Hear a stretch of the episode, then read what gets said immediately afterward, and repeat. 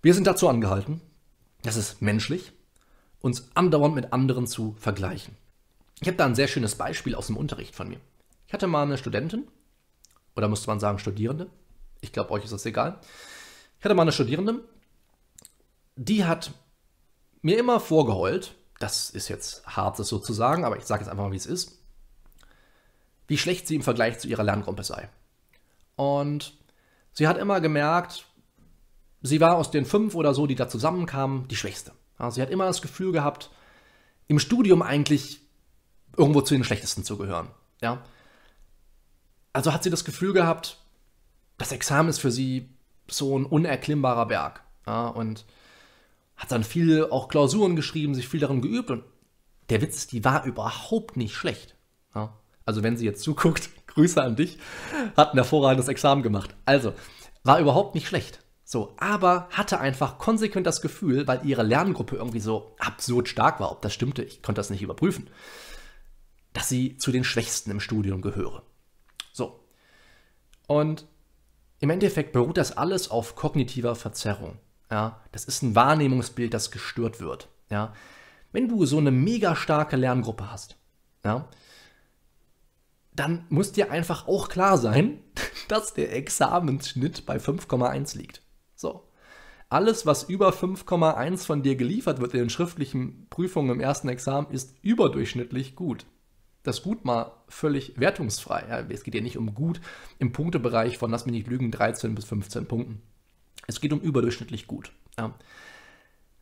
Nur aufgrund dieses Umstands hat meine liebe Studierende immer geglaubt, dass sie nicht bereit ist zum Examen und zu schreiben und wirklich gute Klausuren abliefern zu können, weil sie sich als die konsequent Schwächste in ihrer Gruppe gefühlt hat. Mega, das ist kognitive Verzerrung. Sie hat das nur gedacht. Sie hat sich mit den falschen Leuten verglichen. Und was wir machen müssen, ist Rückwärtsmessung. Das heißt, wir vergleichen uns immer nur mit unserem Ich von vor drei Monaten, vor sechs Monaten, vor einem Jahr, vor zwei Jahren meinetwegen. Ist mir egal, welches Intervall du da zeitlich ansetzen möchtest. Ja? Wir gucken immer nur, werden wir selbst besser. Und dabei hilft uns unglaublich die 1% Regel oder 1% Methode. Ja? Die stammt aus dem Buch Atomic Habits. Sehr lesenswert. Ich selber habe nur von meiner Freundin die besten Infos daraus bekommen. Ich muss also hier, was äh, das Detail angeht, passen. Aber sich einfach, wie man schlau sagt, inkremental, ja, zu entwickeln und besser zu werden jeden Tag, beruht im Endeffekt auf der Idee, jeden Tag ein Prozent besser zu sein als dem Tag davor. Das ist auch nichts Neues. Ja?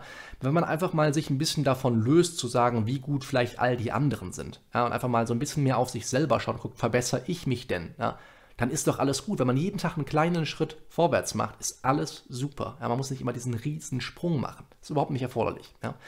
Also ganz wichtig, nicht mit denen vergleichen, von denen man glaubt, das sei der Durchschnitt.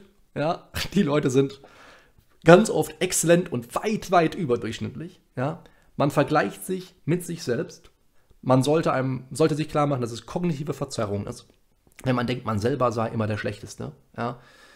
Und dann guckt man einfach nur, kommt man selbst voran. Ja? Und wie gut läuft das? Und die Kandidatin, mit der ich so lange gearbeitet habe, ich glaube, sie war ein Jahr oder anderthalb sogar bei mir, hat im Endeffekt 13,3 oder so gemacht. Also völlig absurde Examiner, von denen ich nur träumen kann. Also von daher, äh, da sieht man mal, was da rausgekommen ist und was das mit ihr letztendlich auch äh, mental angerichtet hat. Ganz, ganz krass. Und äh, das ist Überforderung. Ja? Vergleich mit anderen ist Überforderung.